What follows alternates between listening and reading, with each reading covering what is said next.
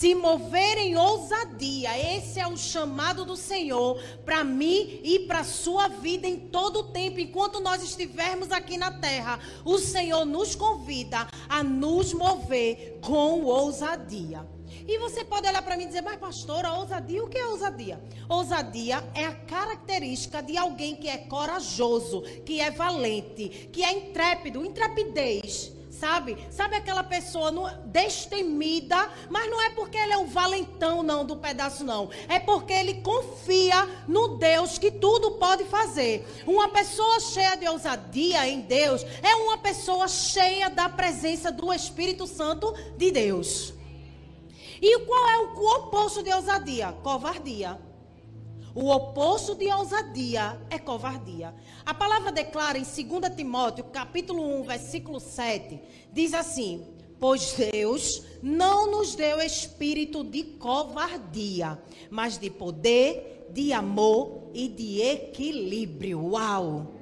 Deus não nos deu espírito de covardia. Você não precisa andar temeroso com o que vai acontecer, de como vai ser. Não. Deus colocou sobre a sua vida algo poderoso. O poder que está nele está em você. O amor que está nele está em você. O equilíbrio que está nele precisa estar em você. Por quê? Porque o Espírito Santo habita em você. Porque você é a imagem e semelhança do Deus Todo-Poderoso. E se você diz assim, mas eu não consigo enxergar isso, procure que acha. Procure que tem aí dentro de você. Você crê que o Espírito Santo habita em você? Então, se você não enxerga, é porque ele está escondido em algum lugar, você não quer que ele apareça. Mas tem aí dentro de você. Se mover em ousadia é deixar o natural de lado e experimentar o sobrenatural. Só quem se move em ousadia em Deus, ele tem o poder de acessar o sobrenatural. Porque o sobrenatural é aquilo que está além do natural, além do que vemos, além do que ouvimos, além do que enxergamos e além do que tocamos. O sobrenatural não pode ser visto, mas ele é real. Você nem precisa acreditar. Eu gosto que só disso. Você nem precisa acreditar, porque Deus não está perguntando a você se acredita ou você não acredita. Mas Ele influencia e determina a sua vida. Não somos seres terrenos que possuem uma experiência sobrenatural, não. Nós somos seres espirituais tendo uma experiência terrena. Você foi criado para viver no sobrenatural, mesmo estando aqui na terra. Você entende isso? Você entende que você não é desse lugar e você precisa se mover de onde você vai voltar. Você precisa se mover no sobrenatural. Nós fomos feitos para a dimensão da fé e do impossível. É assim que a gente precisa se mover. E olha, preste atenção: o sobrenatural é uma evidência da presença de Deus. Quando nós estamos diante de algo sobrenatural, é porque a presença de Deus se faz ali naquele lugar. Mateus 10, os versículos 7 e 8 diz assim: Por onde forem, preguem esta mensagem. O reino dos céus está próximo. Curem os enfermos, ressuscitem os mortos, purifiquem os leprosos, expulsem os demônios. Vocês receberão, receberam de graça, deem também de graça. Queridos, a proclamação do evangelho é acompanhada de sinais do reino dos céus. A Bíblia diz que os sinais acompanharão aqueles que creem. E Deus ama a todos e deseja que todos vivam uma cura completa. O que é uma cura completa, pastor? É a cura na alma, no corpo e na mente. Corpo, alma e espírito. Com a sua saúde plena. Não é só uma parte, não é não. Você Deus ele deseja que a cura seja completa. O poder de Deus de cura continua disponível e não é uma propriedade exclusiva de algumas pessoas, é para todo aquele que crê. Mas você certamente deve ter conhecido alguém que precisa. Você deve conhecer alguém que precisa de cura, amém? Quem sabe você precisa de alguma cura. Seja na área física, espiritual. Mas o que acontece é que talvez você até que precisa de cura já recebeu uma oração e a cura não veio. Ou talvez você orou por alguém, desculpa, você orou por alguém, pela cura de alguém, e a cura ainda não veio. E você pode olhar para mim e dizer, pastora, por que isso acontece? Eu não sei. Não sabemos o motivo, mas preste atenção. Isso não muda o fato de que Deus é bom e que Ele deseja nos curar. E o que é que você precisa fazer? Continuar orando. Continuar crendo. Continuar confiando. Você não pode esmurecer na sua confiança em Deus. Porque Deus ele é imutável e aquilo que ele decretou vai acontecer. Mas às vezes as coisas não saem como nós gostaríamos que saísse. Mas ei, quando nós lemos Jeremias 29, 11, o que é que diz lá? Diz que porque sou eu que conheço os planos que tenho para vocês. E o que é que ele diz ainda? Ele diz planos de fazê-los prosperar e não de lhes causar dano. Planos de dar-lhe uma esperança e um futuro. Então eu preciso crer, ainda que não está acontecendo, mas eu não preciso ver. Eu só preciso crer. Eu só preciso confiar que na hora certa vai acontecer. Mas o final da sua oração precisa ser assim: mas que seja feita a sua vontade. E é tão difícil a gente dizer isso. Quando é para o outro, a gente diz com facilidade. Mas quando é para a gente. Porque nem sempre a vontade de Deus vai coincidir com a nossa. E dê um glória a Deus por isso. Porque às vezes a gente tem umas vontades, né?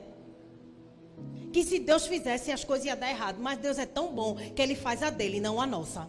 E a dele sempre vai ser a melhor. Que história extraordinária dessa mulher. Uma mulher cheia de ousadia. A Bíblia registra por muitas vezes que no ministério de Jesus uma multidão seguia. E eles buscavam o quê? Eles buscavam ouvir Jesus, mas muito mais eles queriam o quê? Ver os milagres, ver os sinais, ver Jesus operando os prodígios, as maravilhas. E no texto que nós lemos, fala sobre uma mulher que há 12 anos sofria de uma hemorragia.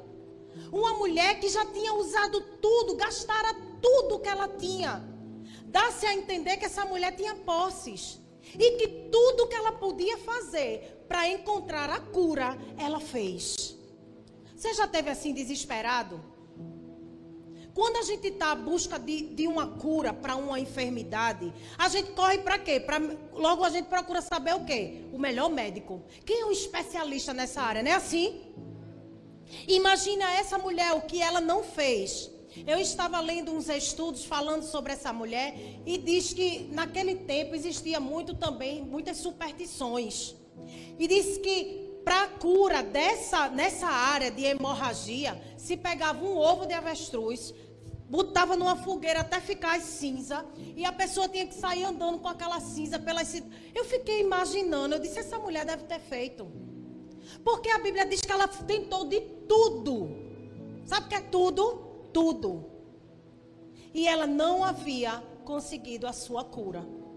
Mas a Bíblia também relata que ela ouviu falar de Jesus ela ouviu falar de Jesus e nesse momento ela se move em ousadia. E quando ela se move em ousadia, ela ativa o sobrenatural na sua direção. Todas as vezes que você se move na direção de Deus com ousadia, você ativa o sobrenatural dele na sua direção.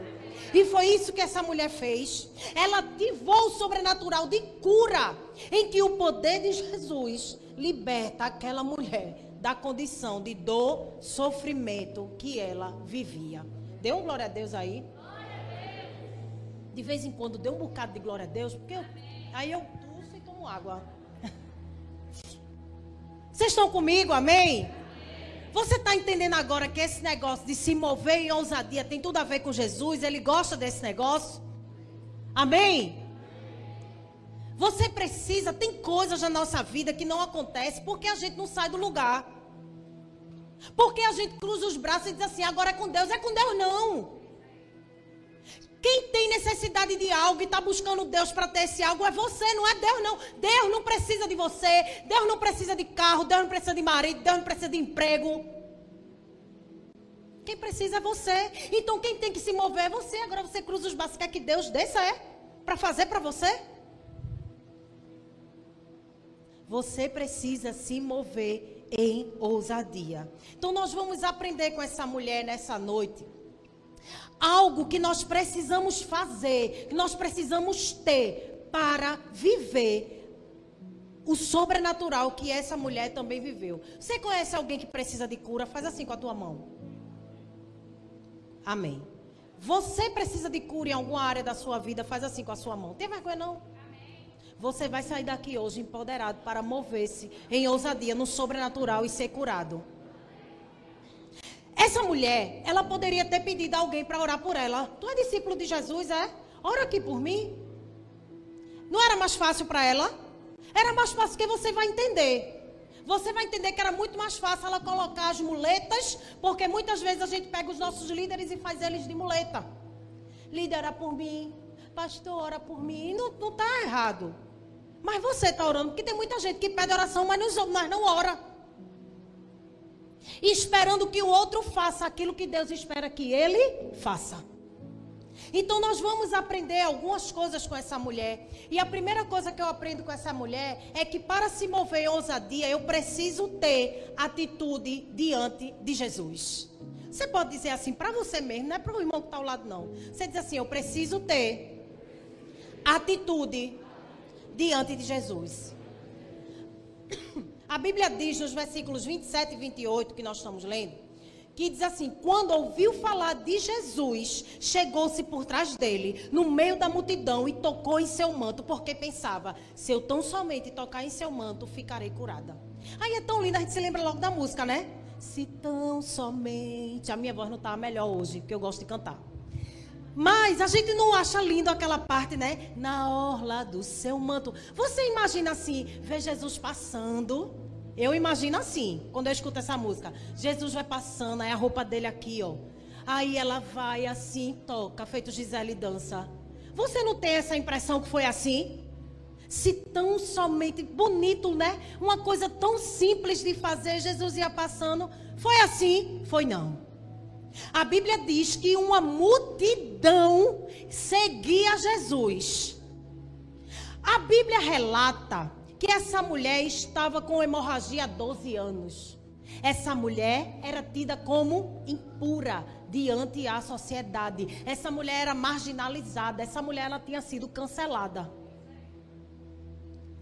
Então eu já gosto de imaginar que essa mulher ela não apareceu com o rosto ela usou, acho que ela usou aquelas burcas para conseguir a primeira coisa sair de casa, porque essa mulher não podia tocar em ninguém, essa mulher não podia sentar em qualquer cadeira. Então essa mulher, se ela padecia 12 anos, a, a cidade toda conhecia essa mulher. Meus brincaios.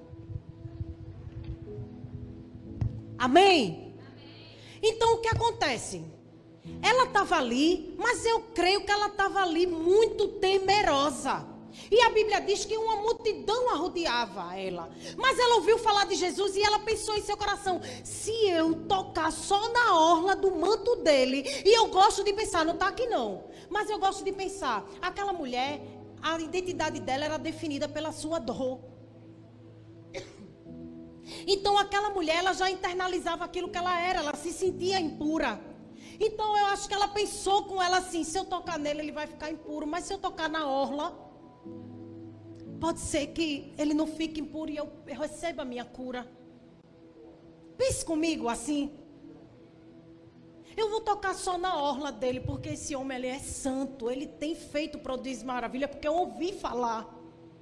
Mas eu não quero só ouvir falar, eu quero experimentar, eu quero viver. E por isso que aquela mulher se moveu em ousadia. Tem muita gente só ouvindo falar, só ouvindo falar e não vive porque não se comporta de forma ousada na presença do Senhor. Ei, o Senhor tem cura para todos, não é só para alguns. Então aquela mulher ouvir, ouvia falar de Jesus, mas só ouvir não traz cura para ninguém. Mas ter uma atitude ousada pode mudar toda a sua história. Aquela mulher, assim como toda aquela multidão, ouvia falar das histórias de Jesus. Que as pessoas contavam sobre ele. E o que ele fazia? O que, é que ele fazia? Ele milagre, cura, sinais. Por onde ele passava, ele deixava um rastro de cura. Você já ouviu alguém contar sobre algum milagre que Jesus realizou na sua vida? Amém? Mas o que você tem feito com esse testemunho? O que você tem feito? A sua atitude revela a qualidade da sua fé. A sua atitude revela a qualidade da sua fé. Ei, saber o sabor de uma fruta não é a mesma coisa que comer a fruta. Mesma coisa é saber qual é a vontade de Deus para a sua vida e não desfrutar disso. E essa é, talvez seja a maior frustração que você pode carregar em sua vida. Saber que Deus tem algo poderoso para fazer na sua vida e você não desfruta. Fica só nas palavras de alguém que, que profere palavras proféticas na tua direção. Porque às vezes parece jargão de crente. Né? A gente não chega assim, Deus tem algo grande para fazer na sua vida. E tem gente que sabe, você já ouviu isso que só. Mas claro, porque você só está ouvindo. Nada acontece porque você não faz nada para acontecer. Romanos 12, 12, você já está cansado de ouvir. Romanos 12, 2, Romanos 12, 2 diz assim: Não se amoldem ao padrão deste mundo, mas transformem-se pela renovação da sua mente. Para quê? Para que sejam capazes de experimentar e comprovar. Olha, experimentar e comprovar a boa, a agradável e a perfeita vontade de Deus. Você só vai experimentar e só vai comprovar a boa, a agradável e perfeita vontade de Deus se você se permitir ser transformado. Se você fazer alguma coisa. A sua atitude transforma uma expectativa em uma experiência. E eu gosto até de aumentar esse negócio. A sua atitude transforma uma expectativa em uma grande experiência. Porque Deus não trabalha com coisa pequenininha, não. Já viu? Você pede uma coisa a Deus, Ele dá só essa uma coisa, dá nada. Ele dá muito mais. Eu queria um filho, Ele deu três, deu uma multidão. Porque Deus, Ele faz assim. Nunca vai ser só o que você pediu. Ele sempre dá um bônus. Ele sempre faz melhor, ele sempre faz maior, porque Deus ele é especialista em surpreender. Aí eu me lembro. Eu quero que desculpa, gente. Você se recorde de Maria, mãe de Jesus. Está lá em João 2, 3, é, versículo 3 ao 5. Jesus foi convidado para uma festa de casamento e ele foi com a mãe dele. E o que foi que aconteceu na festa do casamento? Vamos ler. João 2, 3 ao 5 diz assim: Tendo acabado o vinho, a mãe de Jesus lhe disse: Eles não têm mais vinho. Respondeu Jesus: Que temos nós em comum, mulher? A minha hora ainda não chegou. Aí sua mãe disse aos serviçais: Façam tudo o que ele lhes mandar. Maria dizendo: Eu sou tua mãe, menino. Te orienta? Foi não. Maria teve uma atitude de ousadia porque ela sabia quem ela tinha gerado. E Jesus deixou de fazer? Não, obedeceu. Maria se moveu em ousadia, porque Jesus disse: ela, que tenho contigo? Não é chegar na minha hora, não. Maria podia ter ficado chateada, podia ter dado umas tapas nele, porque era o filho né? Podia ter dado um beliscão, tem um bocado de mãe que belisca. Maria se virou. Eu, o fantástico mundo da pastora aqui, ó. Eu gosto de quando ele disse: "O que tenho eu? Que temos nós em comum, mulher? A minha hora não chegou." Aí ela se vira, olha para os serviçais e diz: "Ó, faz tudo aí que ele mandar." Aí a Bíblia continua dizendo o quê? Que ele transformou a água em vinho. Maria teve uma atitude de ousadia. E Jesus operou o milagre. Uma atitude ousada de fé pode mudar a agenda dos céus. Você entendeu? Que uma atitude ousada de fé pode mudar a agenda dos céus? Deus diz assim: Eu posso fazer por você. Aí você olha para Deus e diz: Eu quero receber. Mas entre o posso fazer e o quero receber, entra o quê? A sua atitude de ousadia. Deus diz eu posso, você diz eu quero, mas aqui no meio vai precisar você se movimentar, se mover em ousadia, para que você possa receber aquilo que Deus preparou para você. E muitas vezes a melhor ação para uma resposta que Deus já deu é uma atitude ousada. A melhor resposta para, um, para uma oração é você ter uma atitude ousada. A oração já diz tudo, minha gente. É só para orar e ficar de braço cruzado? Não, é para agir. É para fazer alguma coisa. Amém? Vocês estão comigo? Segundo ponto. Para se mover em ousadia, eu preciso ter acesso aos recursos do céu.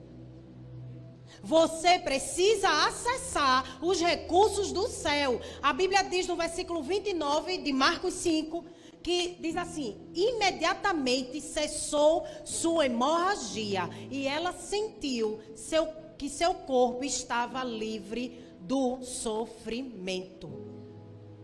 Aquela mulher, ela padecera muito sobre o cuidado de vários médicos, nós lemos. Lucas também relata isso, o Evangelho de Lucas. E diz que ela gastara tudo que ela tinha, mas em vez de melhorar, ela só piorava.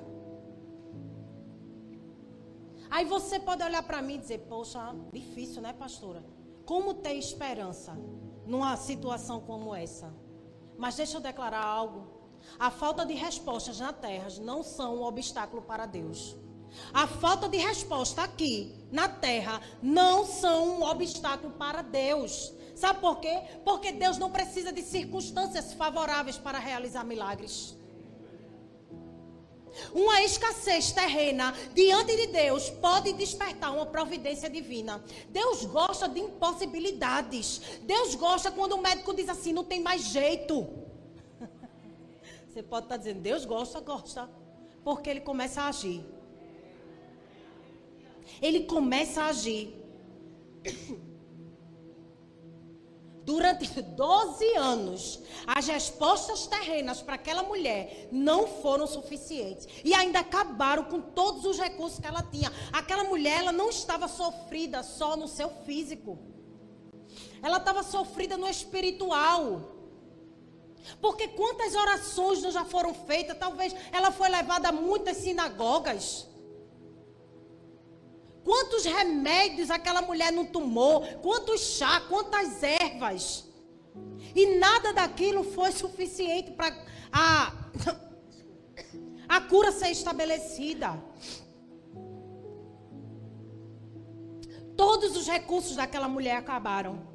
Mas apenas um toque no manto de Jesus e instantaneamente ela foi curada.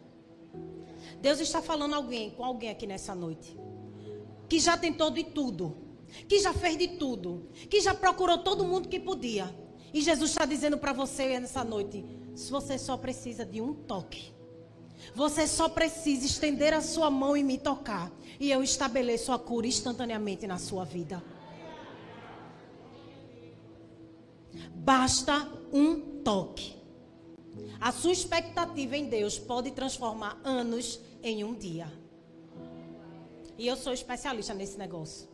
Porque Deus ele gosta de me provar com o tempo. E os dias para mim, quando eu estava na minha doce espera, que é doce porque é, é, não é sua, né? Porque é amarga mesmo. Os dias pareciam ter 48 horas. Eu ficava no meu coração esperando essa cura. Eu dizia, Deus, eu nunca vou me esquecer desse tempo que eu vivi. Que tempo difícil. Mas quando o milagre chegou, eu nem me lembro. Tem coisa que eu apaguei da minha memória, porque Deus ele é especialista em transformar anos de espera em apenas um dia. Em um dia ele pode transformar todas as coisas. E deixa eu compartilhar com você que havia ainda outro agravante, né? Como eu bem falei no início, aquela mulher ela era marginalizada. Aquela mulher, ela não tinha convívio, então ela não estava só marcada no seu físico, ela estava marcada nos relacionamentos. Quem é que queria ser amigo de uma mulher impura? Aquela mulher ela vivia só, certamente vivia numa solidão. A Bíblia não relata, mas talvez aquela mulher foi deixada pelo seu marido. Quem queria andar com a impura? Quem queria conviver com a impura? O fluxo de sangue naquele, no contexto judaico era interpretado como uma impureza e precisava ser tratado com distanciamento. Ninguém poderia tocar naquela mulher. A angústia dela não era só física, era emocional, era social. Mas quando ela ouviu falar de Jesus, o que foi que ela fez? Ela transformou a dor dela em oração. Se eu tão somente tocar na orla do manto dele, eu serei curada. Não há nada que a presença de Jesus não possa curar. Amém? Não há nada. Mateus 8, 17 diz assim: Assim se cumpriu o que fora dito pelo profeta Isaías. Ele tomou sobre si as nossas enfermidades e sobre si levou as nossas doenças. Todas as nossas dores já foram com ele. Efésios 1:3 diz: Bendito seja o Deus e Pai do nosso Senhor Jesus Cristo, que nos abençoou com todas as bênçãos espirituais nas regiões celestiais em Cristo Jesus. Ele já preparou tudo. No céu está tudo pronto. Deus não está fazendo, Ele não está pensando, não. Já fez, já está feito. Você só precisa acessar os recursos do céu. Amém? E por último, para se mover em ousadia, eu preciso ter desejo de experimentar o poder. Porque tem gente que gosta só de ouvir falar. Mas eu sou daquelas que gosto de experimentar, de viver. A Bíblia diz no versículo 30 assim: No mesmo instante, Jesus percebeu que dele havia saído poder. Virou-se para a multidão e perguntou: Quem tocou em meu manto? Aquela mulher tocou Jesus diferente. Havia algo dentro dela que movia, que, que a movia para Jesus de maneira que a presença dele não podia passar desapercebida. Aquela mulher tocou em Jesus de uma maneira diferente, porque presta atenção, uma multidão seguia Jesus. Não era, não foi fácil tocar em Jesus. E a condição dela era de impura. Então todo mundo que ela tocasse se tornava impuro também. Mas aquela mulher, ela ousou. Ela rompeu com todas as barreiras limitantes do medo, da angústia, da rejeição. Você percebe isso? Que ela rompeu com tudo aquilo que limitava ela a ser curada? Ela rompeu com tudo aquilo e ela ousou tocar em Jesus. Olha, aquela mulher ela não passou despercebida. E é, e é intencional. Você já me ouviu dizer: Jesus é intencional em tudo que ele faz. Aquela mulher não podia só tocar, ser curada e sair caladinha, não. Sabe por quê? Porque não fazia um dia, dois dias, três dias. Era 12 anos que ela padecia daquela doença. Aquela mulher era conhecida naquela cidade. Então, quem ia provar que aquela mulher tinha sido curada se ela dissesse, não, eu estou boa já? Quem ia acreditar? Aí o que é que Jesus faz? Jesus expõe a cura daquela mulher, porque Jesus faz assim. Jesus, ele não faz nada incompleto. Jesus, ele completa a boa obra que ele já começou. Amém? Mas é só para quem crê mesmo. É só para quem crê. Porque, queridos, nós não tocamos Jesus com as nossas mãos, mas com a nossa fé. Hoje nós não temos Jesus aqui disponível para tocar. As pessoas abraçam a mim e a você e elas precisam sentir Jesus. Mas você não precisa tocar em Jesus. Você pode tocar em Jesus com a sua fé. E foi isso que essa mulher fez. Quando Jesus perguntou quem havia tocado nele, ela ficou com medo. E veja como ela agiu. O versículo 33 diz assim: Então a mulher, sabendo o que ele, o que lhe tinha acontecido, aproximou-se, prostrou-se aos seus pés e, tremendo de medo, contou-lhe toda a verdade. Aquela mulher, ela se prostrou aos pés de Jesus e ela disse: Fui eu que padecia há 12 anos, mas a tocar na orla do seu manto, na sua veste, eu fui curada. A fé daquela mulher não estava aplicada em um Jesus milagroso, nem um pedaço de pano milagroso, não. Mas em Jesus, filho de Deus. Ela imediatamente ela dobra os joelhos e se prostra em temor à presença daquele que tudo pode fazer. Imagina o coração dessa mulher diante de uma cura que ela esperou a vida inteira.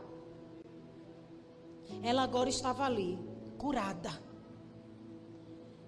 e Deus não podia esconder essa cura. Jesus não podia deixar passar em branco. Sabe por quê? Porque além de tudo, aquela mulher se mostrou uma adoradora. E a Bíblia diz em João 4, 23 que Deus está à procura dos adoradores que o adorem em espírito e em verdade. Não é de qualquer jeito. Aquela mulher não tocou Jesus como alguém que precisava apenas. Ela teve uma atitude de adoração. Os adoradores atraem a atenção de Deus. A sua adoração atrai a atenção de Deus. A sua perseverança em meio às lutas atrai a atenção de Deus. A sua fidelidade em dias de escassez atrai a atenção de Deus. Aí o versículo 34 ele diz assim: Então ele lhe disse: Filha, a sua fé a curou. Vá em paz e fique livre do seu sofrimento. Talvez tenha aqui alguém que está esperando há um ano, há dois, há dez. Só uma palavra como essa. Vá em paz e fique livre do seu sofrimento. Talvez você entrou por essas portas só para escutar essa frase. Mas presta atenção. Jesus disse a ela assim: Filha, a sua fé a curou. Aí ele continua: Vá em paz e fique livre do seu sofrimento. Eu disse a você que Jesus ele nunca dá como a gente pede, ele sempre dá além. Foi assim com essa mulher também. Porque a maior cura que nós podemos receber de Deus não é o nosso corpo mas no nosso espírito. Amém? Porque a gente se preocupa muito com as doenças físicas, não é? Mas você já conheceu algum crente que morreu com uma doença? Conheceu. Mas ele está o quê? Salvo.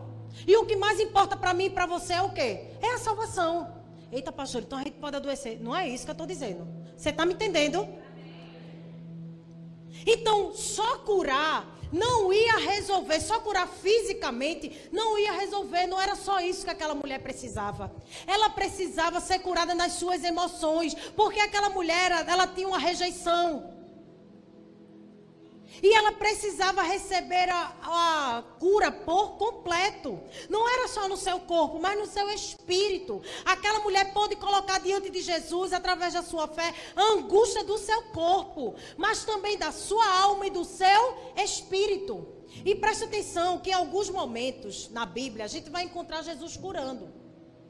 E muitas vezes ele utiliza a expressão grega terapeu, que significa curar, servir e cuidar.